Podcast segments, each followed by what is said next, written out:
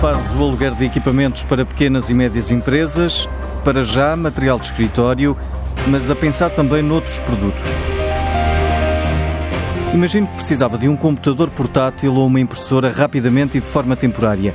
A Líquido, uma startup portuguesa, resolve o problema através do aluguer de equipamento a pequenas e médias empresas. Tudo o que seja impressoras, computadores, notebooks, uh, equipamentos CCTV, uh, por aí. Mas nós estamos também, aos poucos, alargando um pouco a atividade indo para aquilo que nós chamamos verticais, novas verticais. Nomeadamente, estamos a ter muito sucesso no equipamento para oficinas automóvel, Estamos com muito sucesso, estamos também a começar a entrar no equipamento médico uh, e no equipamento estética. Sérgio Nunes é o fundador da empresa e confessa que o financiamento tem sido um dos principais obstáculos, estando a trabalhar com fundos internacionais. Estou a trabalhar com os grandes fundos americanos e japoneses, nomeadamente estamos em contato com o Nomura Citibank, Uh, espero ter novidades dentro de um ou dois meses e estamos a falar de uma linha substancial. Ao nível para um país como Portugal, será uma linha uh, muito, muito elevada. Não lhe posso adiantar valores agora porque eu tenho um NDA, Non-Disclosure Agreement, e como ainda não temos um term sheet que é binding fechado, eu não estou autorizado ainda a, a identificar quem é que é o, o investidor que vai entrar mas estamos a trabalhar e temos, temos pelo menos quatro entidades estrangeiras interessadas. A empresa vai terminar 2018 com 6 mil clientes em Portugal e 2019 vai marcar a expansão internacional com a entrada em Espanha e depois Itália. E como estamos a chegar ao final do ano, pedimos aos comentadores do Negócios e Empresas que escolhessem o evento ou o tema que marcaram 2018. O gestor Miguel Duarte Fernandes fala da importância do marketing de influenciadores. Terminar o ano, destaco como acontecimento o resplandecer do influencer. Quantos seguidores tens? Quantos comentários ou likes tiveste no último post?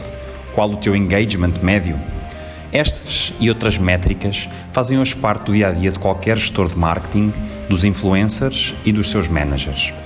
Os influencers mudaram em definitiva a forma como as marcas têm que pensar e estruturar as suas estratégias de marketing, mais concretamente no digital.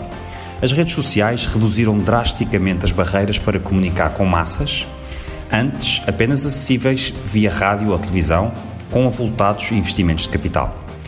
As marcas têm nos influencers um excelente meio de comunicar indiretamente, na forma de prescritores, com os potenciais ou atuais clientes para uma muito fiel e seletiva audiência.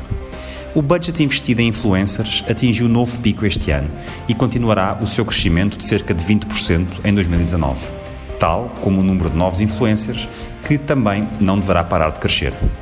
Um estudo da Media Kicks estima que em 2020 o valor total da indústria do marketing de influência esteja entre os 5 e os 10 mil milhões de dólares.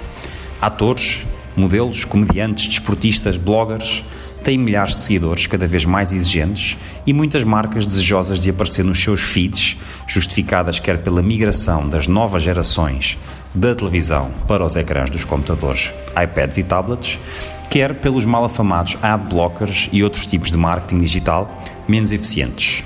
Existirá equilíbrio e relação win-win enquanto os influencers consigam manter os seus seguidores interessados nos seus conteúdos, para além dos treinos em ginásio e fotografias em fato-banho, enquanto, mais ou menos subtilmente, promoverem os produtos das marcas e gerarem leads qualificadas.